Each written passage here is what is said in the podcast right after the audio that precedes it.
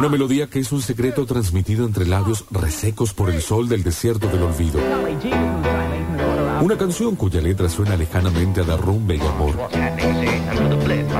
Una pasión que se descompone en unas notas registradas en una página amarilla que ahora se la lleva el viento.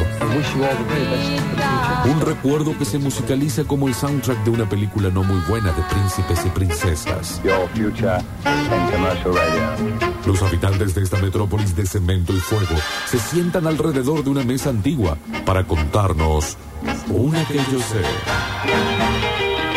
If everybody had an ocean across the USA.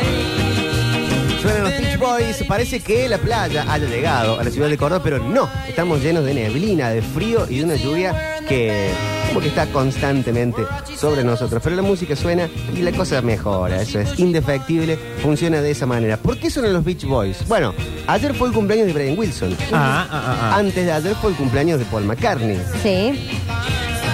Y ellos dos tienen mucho que ver con una especie de competencia mm, positiva Sí. entre disco y disco y disco que llevaron a que, en la opinión de mucha gente, an- entre los cuales me, los cuales me incluyo, la música como que apretó el, el por dos del, del sonido de WhatsApp, del audio de Bien, WhatsApp, sí. y fue a, a- a revolucionarse mucho más a sí misma. Los Beach Boys venían con canciones como esta, venían con canciones como esta que la versiona muy bien los Super Ratones en la Sí. Argentina. Barbara. Sonido de Estados Unidos, playero californiano. Pero todo iba a empezar a cambiar. Si le pregunto a ustedes, aparte de Pet Sounds, que es el disco del cual voy a hablar, vamos a charlar en estos minutos. ¿Qué discos les parece que son tipo revolucionarios, antes y después en la música? No importa la época, De los Beach Boys. de lo que sea. Ah, de lo que sea. Eh, y no sé, qué sé yo, para... No hace falta que sea catalogado como lo más importante. Lo, ¿Qué se les viene como en la idea de un disco antes y después? Y no sé, alguno de los Beatles obviamente. Eh, no sé. Eh, el lado oscuro de la luna de Pink También. Floyd. Elvis. Eh,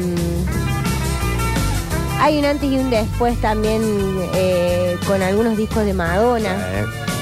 Eh, Michael Jackson. Bueno, muchos de los discos que están nombrando tienen un concepto atrás. Los que decide Madonna, los de los Beatles, los de Michael Jackson, los de Pink Floyd. Como que se armó el disco como si fuera una película. Hasta estos momentos, que es el año 66, 65, los discos eran más una excusa para solventar la gira, para sacar un disco que vas a tocar en vivo. No estaban nunca pensados los discos para no hacerse en vivo. Claro.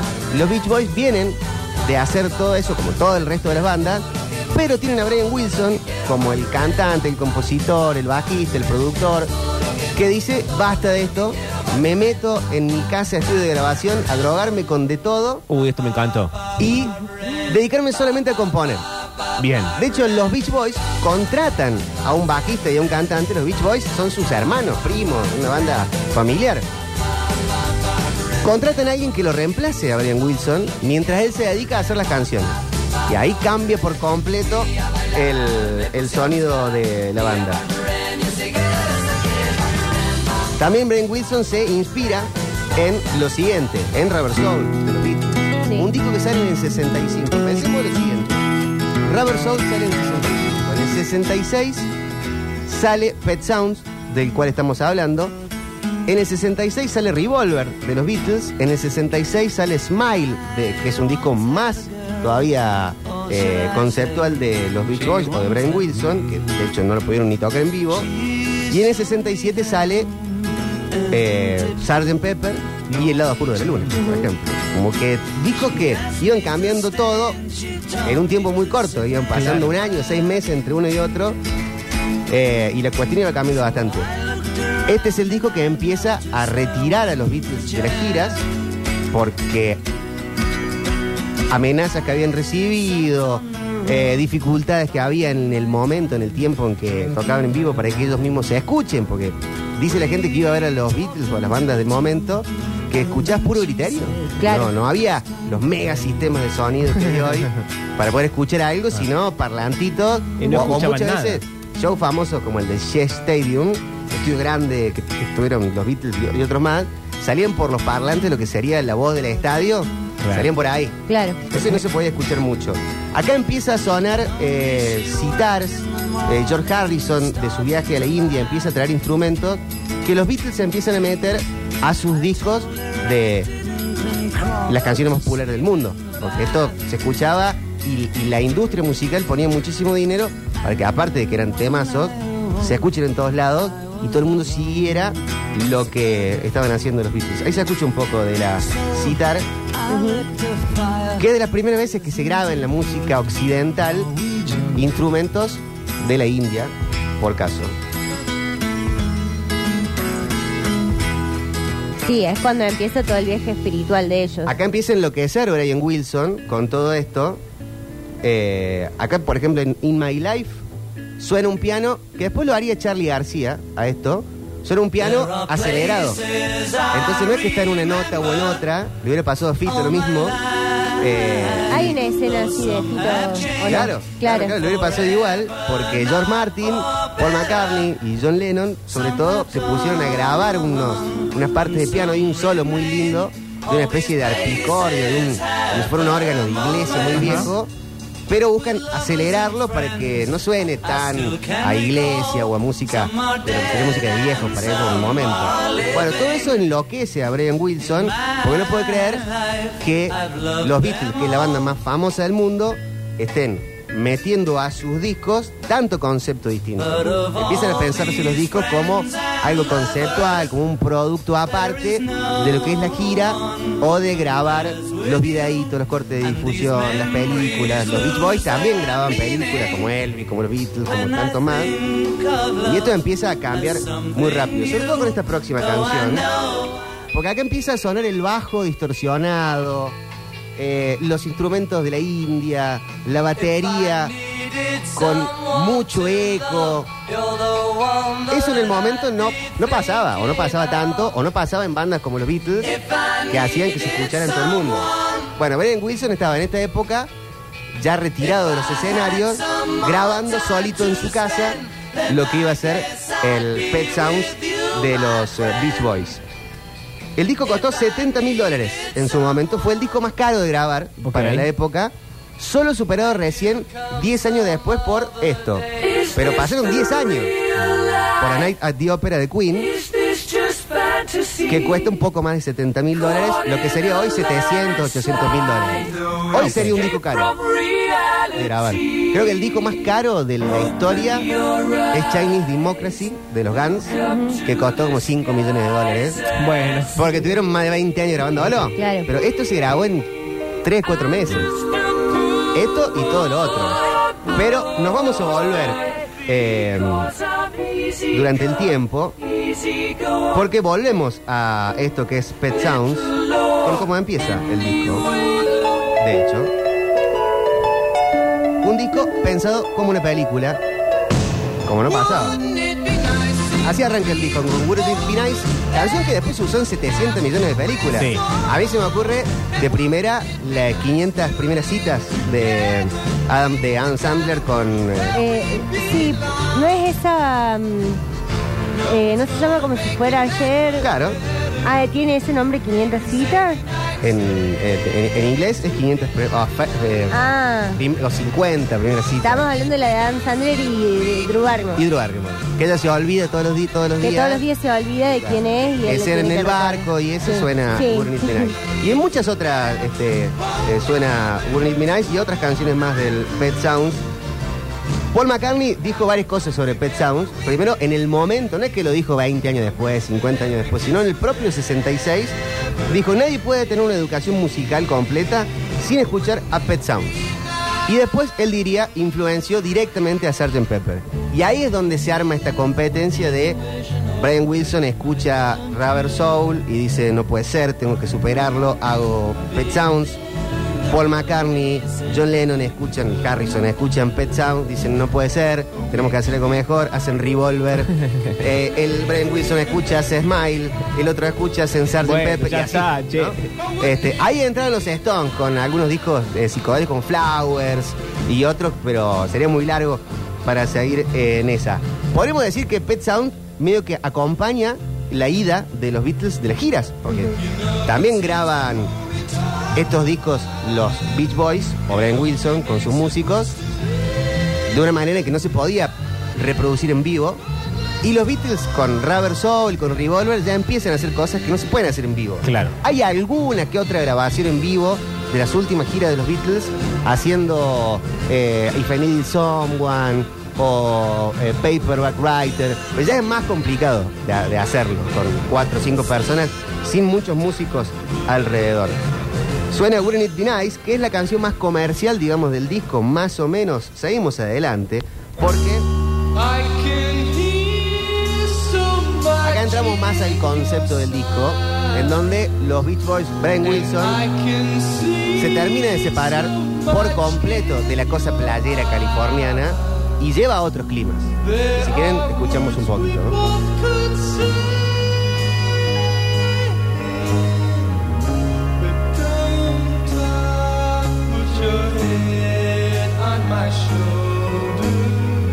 Hay varias películas de esta época de Brian Wilson, algunas están bastante bien y muestran lo que pasaba realmente, bastante poco exagerado, pero pasaba un poco. Él había contratado empresas de construcción para que le llenaran la casa de arena Ajá. su estudio de grabación para él estar siempre en patas. Había animales dando vuelta, músicos de todo tipo Ah, ok, y todas las drogas disponibles. Un loquito. No era más fácil Para- irse a ir a la playa. Si aparte vivía en California, Claro, baja a la Pero playa. quería la playa todo el tiempo. Pero bueno, esto que suena, a los que después siguieron eh, la primera parte de Pink Floyd, de Sid de Piper at the Gates of Dawn, esos discos, tiene una influencia directa.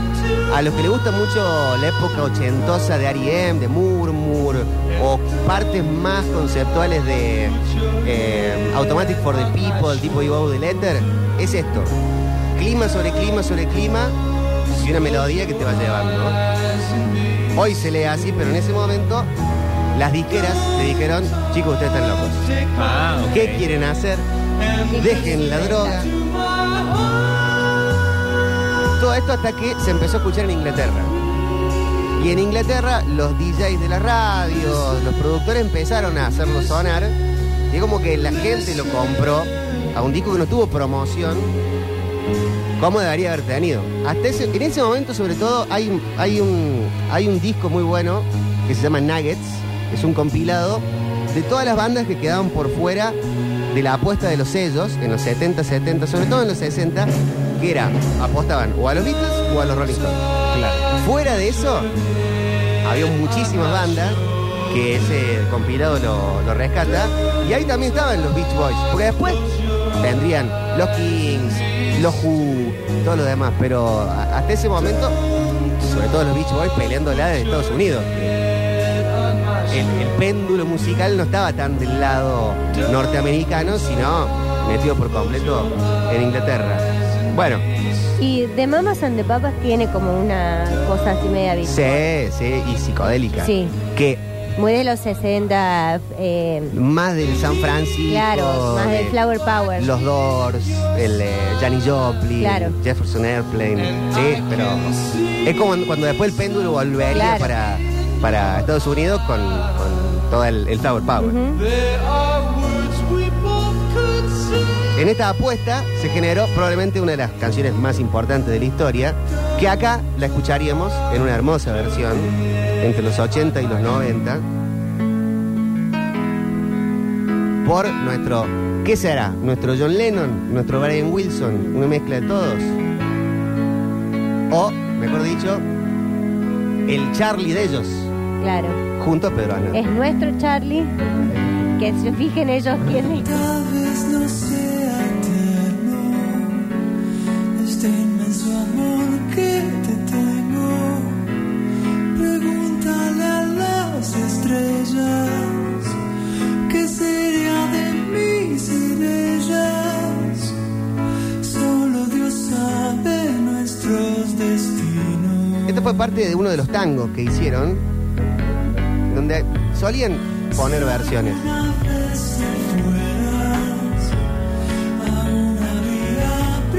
Es hermoso ese verso. Es buenísimo.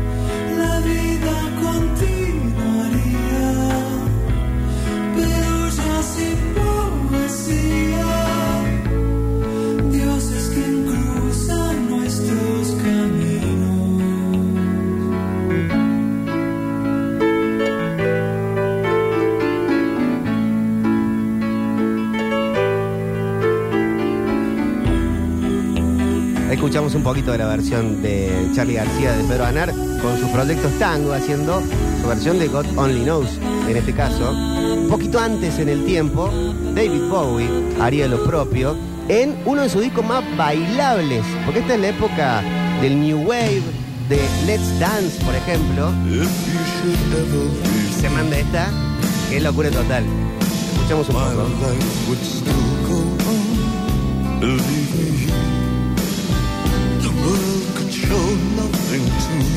Acá David Bowie, disculpen que interrumpa. Para mí le saca esa inocencia que por ahí tiene el otro, o el original o el de Charlie y Pedro Aznar, y, y es como que solo Dios sabe lo que haría sin vos. Para mí lo canta como con cierta ironía de solo Dios sabe lo que haría sin Claro. vos. Sí, del otro lado. A ver, dale, déjame. But as long as there are stars above you,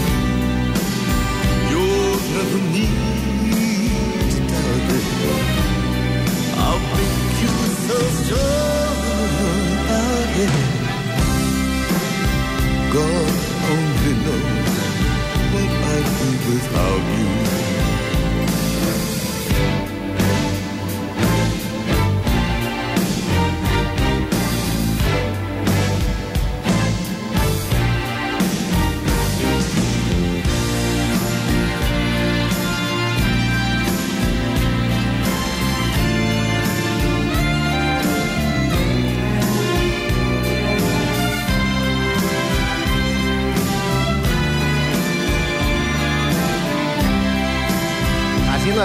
Referencias o algunos, eh, algunas conexiones argentinas, entre este disco eh, de Bowie, entre Tonight, Let's Dance, él empieza a trabajar mucho con Carlos Salomar, que fue quien en los 80 trabajaría mucho, sobre todo en Ruido Blanco, Rex Mix, de Eso Estéreo, con, con Gustavo Cerati, y después estaría eh, presente en algunos discos solistas.